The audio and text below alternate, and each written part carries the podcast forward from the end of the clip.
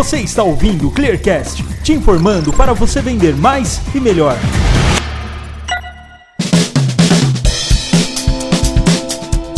E aí, pessoal, sejam muito bem-vindos a mais um episódio do Clearcast, o podcast mensal da ClearSale. E hoje vamos falar sobre um assunto importantíssimo, que é o comportamento do consumidor brasileiro no mundo digital a partir de dados recentes levantados pelo movimento Compre e Confie.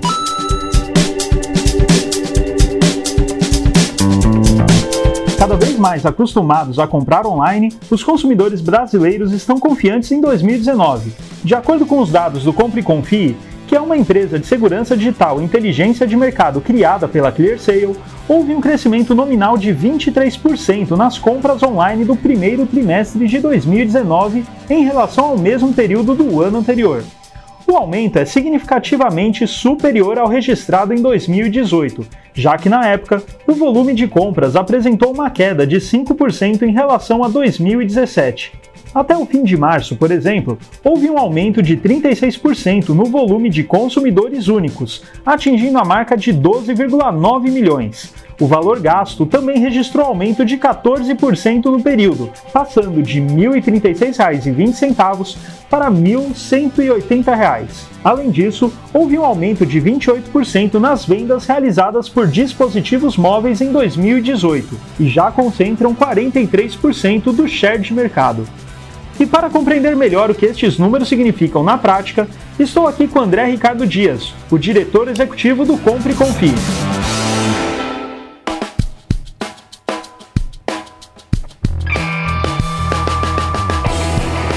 André, vamos lá. Na sua opinião, quais são os principais fatores que justificam esse aumento dos números na compra online aqui no Brasil? O ano de 2018, eu diria que foi um ano um pouco mais morno para o comércio eletrônico, né? É, muitos dos fatores é, que nós podemos relacionar é, estão ligados com é, a instabilidade econômica e política do país.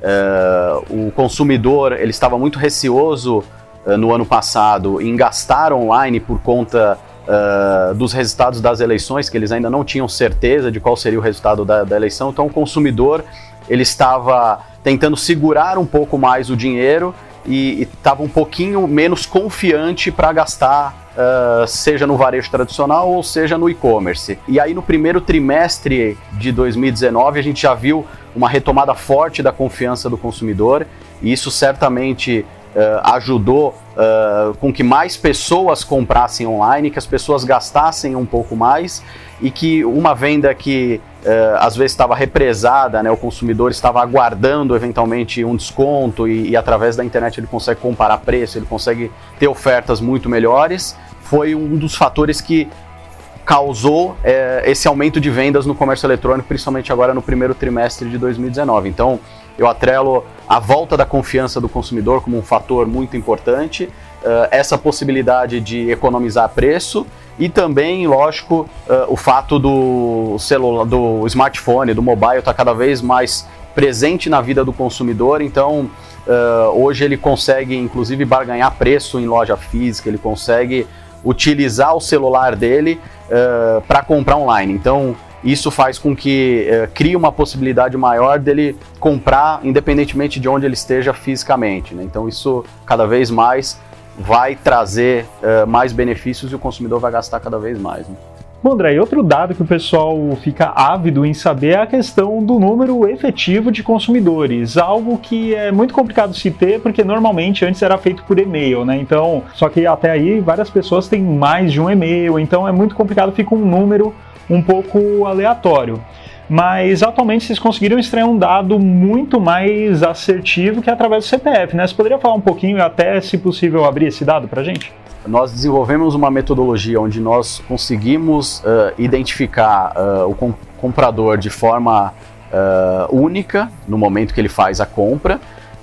e com isso a gente tem um número muito assertivo de quantas pessoas realmente compraram online no ano de 2018. Uh, e o número que o CompConfi conseguiu apurar foi que cerca de 23,2 milhões de consumidores fizeram pelo menos uma compra online em 2018. E aí, se a gente fizer um comparativo com o total de pedidos realizados uh, no comércio eletrônico em 2018 foi em cerca de 147 milhões de, de pedidos, a gente tem uma média de seis, compra, seis compras por consumidor.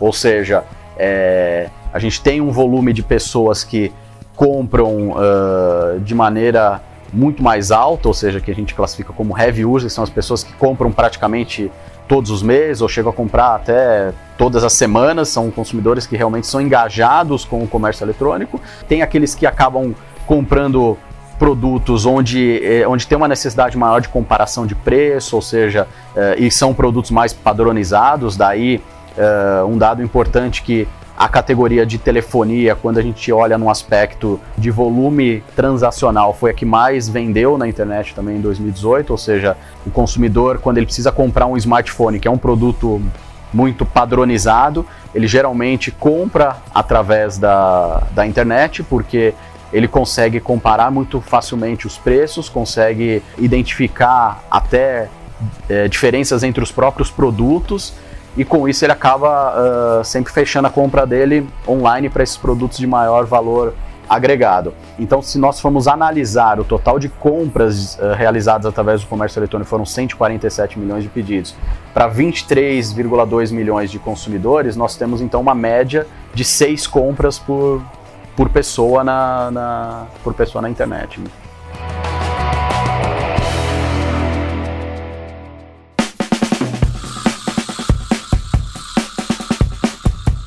Esses dados aí são muito interessantes, assim, prova uma coisa que não só a gente aqui na ClearSale gerando conteúdo, mas em vários lugares estão falando do Omnichannel, né? Então, um dado aqui que o movimento Compre Confie falou foi da questão de 43% já do share de mercado são a partir de vendas realizadas no mobile. E você acabou de falar dessa questão da barganha que o consumidor pode fazer no online e no varejo. Ou seja, aquela distância que a gente tinha do varejo online para o varejo físico, até mesmo quando é da mesma loja, na sua visão, se a loja não se adaptar e criar esse omnichannel, a tendência é acabar, né? Sim, é, na minha opinião, essa fronteira entre o que é online e o que é offline, ela já foi extinta. Então, o que a, as lojas de varejo e o consumidor estão cada vez mais conscientes é de que agora o mundo é on mais off, né? Não é, não tem essa separação entre o mundo online e o mundo offline, ou seja, o consumidor ele às vezes está dentro de uma loja física e ele quer simplesmente pagar pelo celular, né? A gente consegue uh, já ver muito claramente que os grandes varejistas estão uh, investindo cada vez mais numa experiência de entrega melhor. É, e nada melhor para garantir uma velocidade maior no recebimento do produto do que utilizar uma rede é, de varejo que tem muito fortemente no Brasil.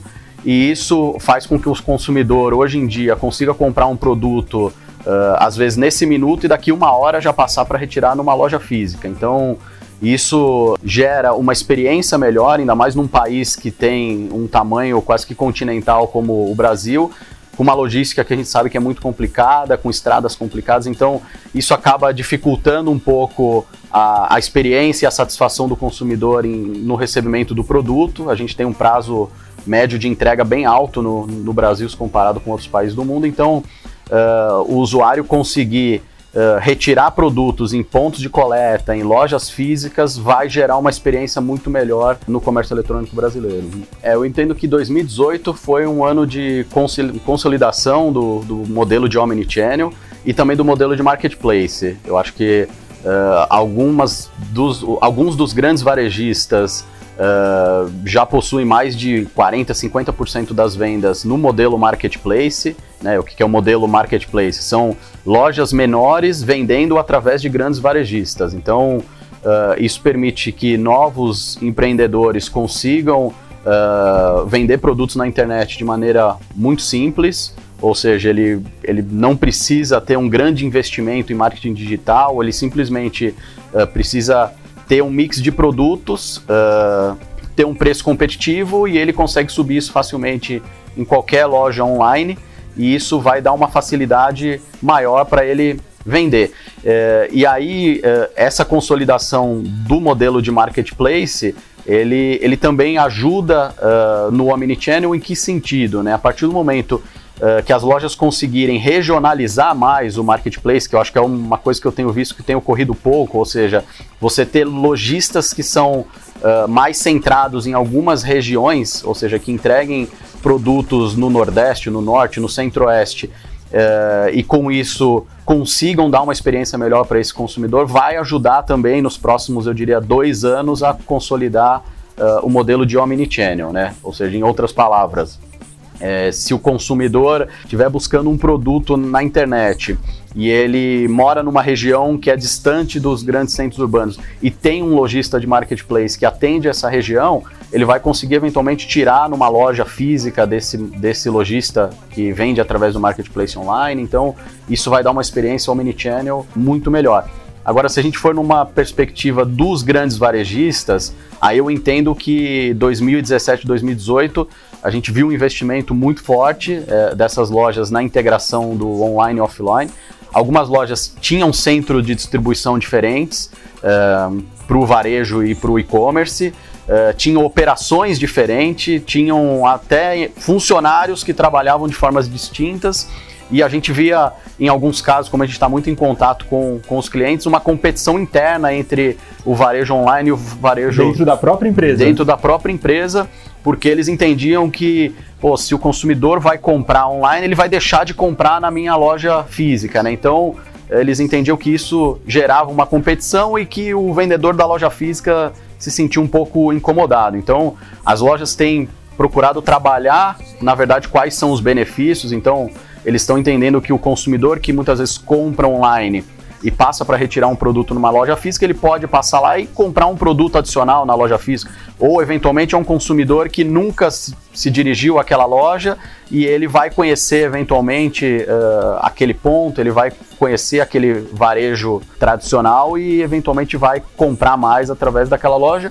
E o inverso também a gente tem observado bastante, que é Uh, a gente sabe que o, o varejo tradicional ele está muito limitado ao estoque da loja naquele momento, né? Então a gente já tem visto vendedores de lojas físicas trabalhando com smartphone, com tablet na mão e vendendo produtos online que eventualmente ele não tem na loja dele, né? Então isso acaba gerando uma oportunidade maior uh, para o vendedor não, não perder uh, um consumidor que foi até a loja por uma falta de, de estoque da, daquele daquela loja física.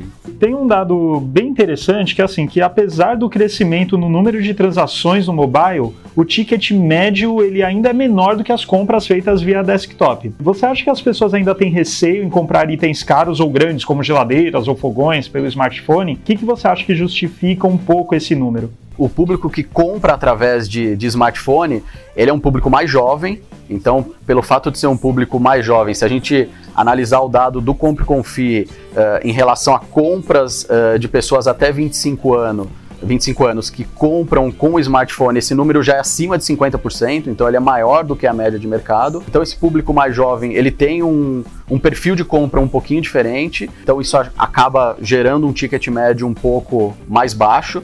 Uh, e o outro fator é que a experiência de compra através de um smartphone, ela em alguns casos não é tão boa quanto num desktop. Então, se o consumidor está buscando um produto onde ele tem que investir um valor um pouco mais alto, ele acaba voltando para o computador, para o desktop, onde ele consegue ver melhor as informações sobre o produto, consegue visualizar melhor as fotos do produto, ou seja, eu acho que a questão da confiança já foi rompida, então o consumidor ele, ele já compra uh, independente do canal, né, ele já tem essa, essa confiança de comprar através do smartphone, comprar através uh, do desktop uh, de maneira muito similar mas essa questão da experiência, onde às vezes ele precisa investir um valor um pouco mais alto, acaba gerando uma certa desconfiança dele se o produto que ele está adquirindo realmente é o produto ideal. Então ele acaba indo para o desktop para ver mais informações sobre o produto, para entender melhor se realmente aquilo é o produto ideal para a compra dele.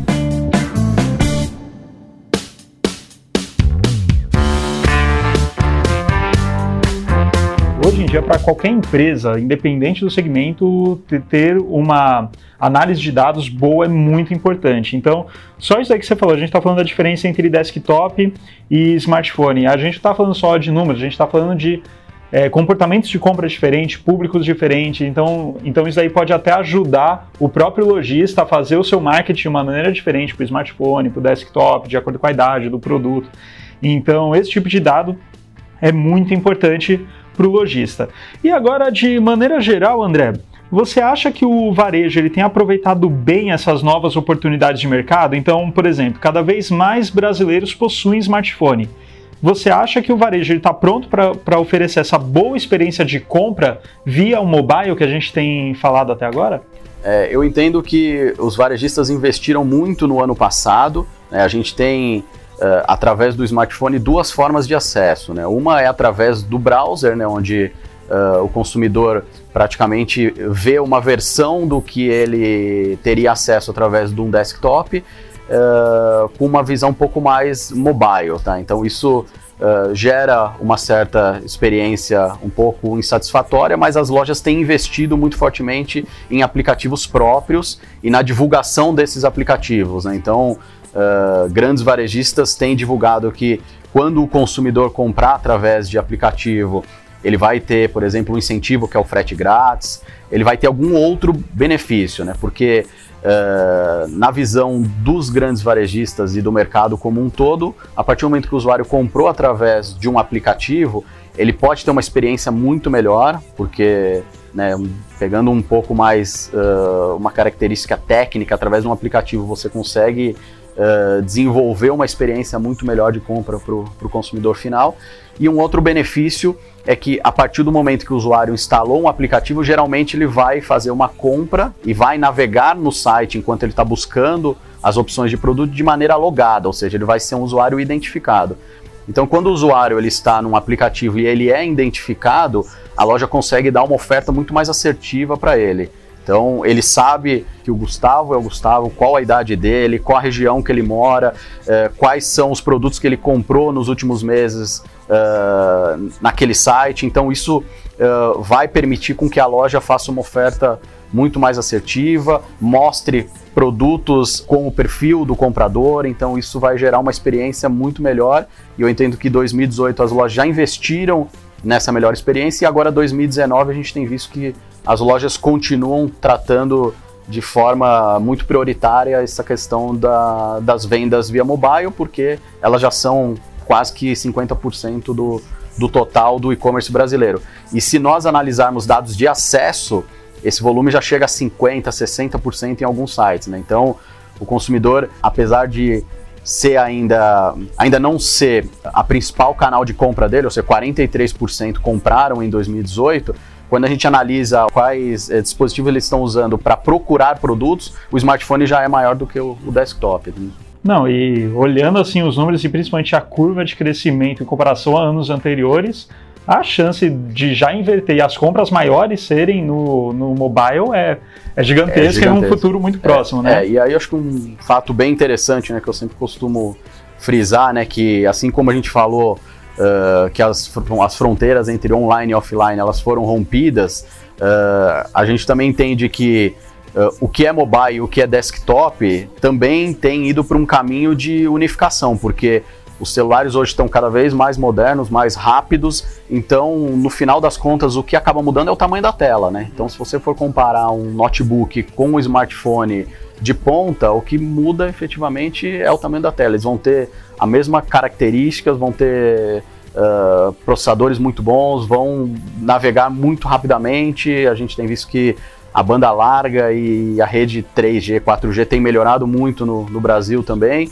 E isso ajuda o consumidor a ter uma confiança maior, porque uh, anteriormente ele, ele tinha uma certa desconfiança em comprar pelo, pelo, pelo mobile porque às vezes a conexão dele caía, então isso gerou uma, uma confiança um pouco maior também para o consumidor final. Tem até algumas outras pesquisas que, que eu tive acesso anteriormente que mostra que a maioria dos consumidores que compram através uh, de um dispositivo móvel, de um smartphone, elas compram utilizando o Wi-Fi. Quando elas compram, elas estão conectadas numa rede Wi-Fi.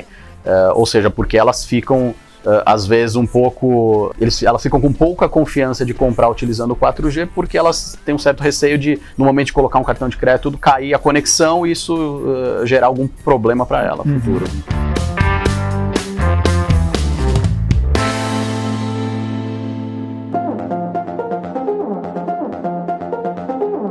Falando então de, de, todos esses números que estão indicando que o consumidor ele sim está cada vez mais confiante ao comprar no mundo digital, Olhando para esse cenário, o varejo eletrônico ele tem uma missão muito importante que é tratar da segurança de dados com um rigor máximo, né? Como que é possível mostrar para esses clientes que esse varejo online, essa loja online, como é possível mostrar para os clientes que esses dados estão realmente protegidos? O movimento Compre e Confie, ele vem com o objetivo de dar cada vez mais protagonismo para o usuário final, ou seja, o usuário final ele se sentir cada vez parte mais importante do, do, do processo de, de compra.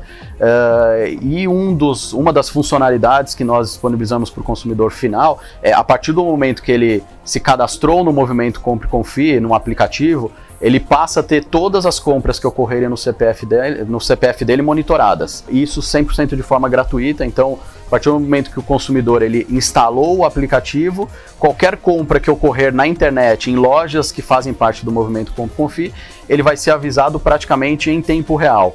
E se esse consumidor identificar que aquela compra com os dados dele, com o CPF dele, não foi uma compra reconhecida por ele, ele tem a possibilidade de negar essa compra e com isso é, garantir que os dados dele não estão sendo utilizados de maneira é, indevida. E do outro lado, uma outra evolução agora do movimento Compre e Confie é que o consumidor, a partir do momento que ele comprar um produto numa loja, ele vai poder avaliar essa compra também. Então, nós desenvolvemos várias pesquisas que ocorrem tanto no ato da compra, no momento da entrega do produto, uh, para troca e devolução. Então, são várias pesquisas que nós criamos em parceria com as lojas e o consumidor vai poder dizer qual a satisfação dele e isso vai gerar um selo de reputação para cada uma das lojas online. E esse selo de reputação, assim como as lojas querem ter a garantia que aquele consumidor que está comprando é um consumidor real, ou seja, uh, que não é uma fraude aquela compra online, do mesmo ponto de vista, o consumidor ele quer ter a confiança que a loja que ele compra online é uma loja confiável, onde ele vai garantir segurança nos dados dele, onde ele vai garantir que o produto vai ser entregue para ele. Então, com isso, a partir do momento que a gente desenvolve um, um, selo de reputação, desenvolve metodologia que permite o consumidor avaliar aquela loja, isso também vai dar uma confiabilidade para que o mercado classifique de forma muito precisa quais são as lojas que realmente fazem um trabalho sério, que são lojas confiáveis, daquelas que efetivamente não entregam produtos e de alguma forma acabam gerando uma certa insatisfação para os consumidores. Né? Isso, isso é bem interessante porque a gente está falando desse comportamento do consumidor comprando no varejo online e nós temos algumas questões. Primeiro, aquele receio, né, que já é um receio que já tem se perdeu bastante, mas ainda tem um pouco que é o receio de você colocar seus dados na internet e ter medo que esses dados de alguma forma sejam capturados e usados de maneira indevida.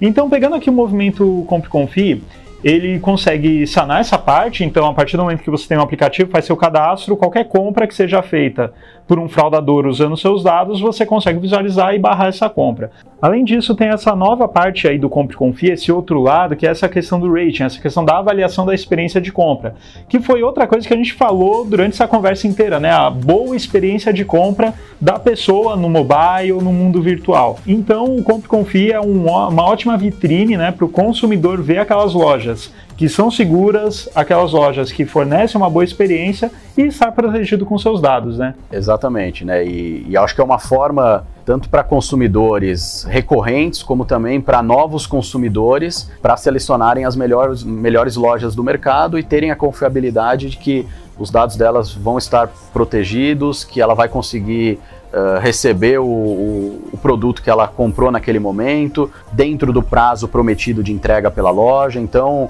todos esses fatores que nós avaliamos que vão desde o momento da compra até o momento da entrega, o atendimento da loja, qual que é o, a velocidade dela para, por exemplo, fazer uma troca ou uma devolução de um produto, que é um, uma outra característica que nós avaliamos e que nós entendemos que faz parte do processo de compra, né? Afinal, quando o consumidor ele compra através do comércio eletrônico, ele, ele não está vendo o produto, então em alguns casos o consumidor ele precisa devolver, precisa trocar, e aí a gente traz um gancho com uma informação que nós divulgamos também, que é o setor de moda e acessórios é o setor que mais vende na internet é, no ano de 2018, que mais vendeu na internet no ano de 2018.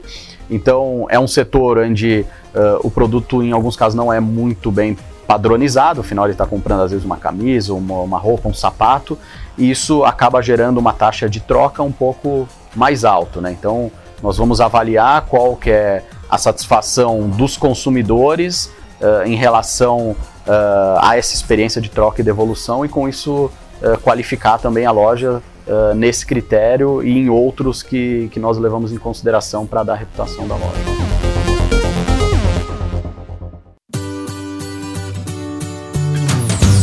Bom, André, muito obrigado por esse bate-papo aí sobre esses dados. Acho que o pessoal que está ouvindo a gente já saiu aí com um montão de dicas, um montão de, de to-dos aí, uma lista de tarefas gigante para fazer a partir daí. Muito obrigado mesmo pela sua presença, seu, pelo seu tempo. Pessoal, muito obrigado por acompanharem mais um Clearcast. Dessa vez nós falamos aqui com o André Ricardo Dias, o diretor executivo do Compre e Confie. E aliás, se você ainda não baixou o aplicativo, tá esperando o quê? Ele é totalmente gratuito e você pode adquiri-lo através do Google Play ou App Store. E se você não quiser perder nenhum conteúdo da ClearSale, então assine nosso blog em br.clear.sale/blog e acompanhe nossos podcasts mensais através do SoundCloud ou Spotify. Até mais!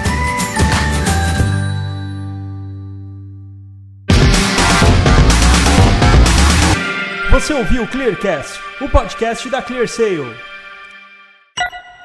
Este podcast foi editado por Gup Comunicação.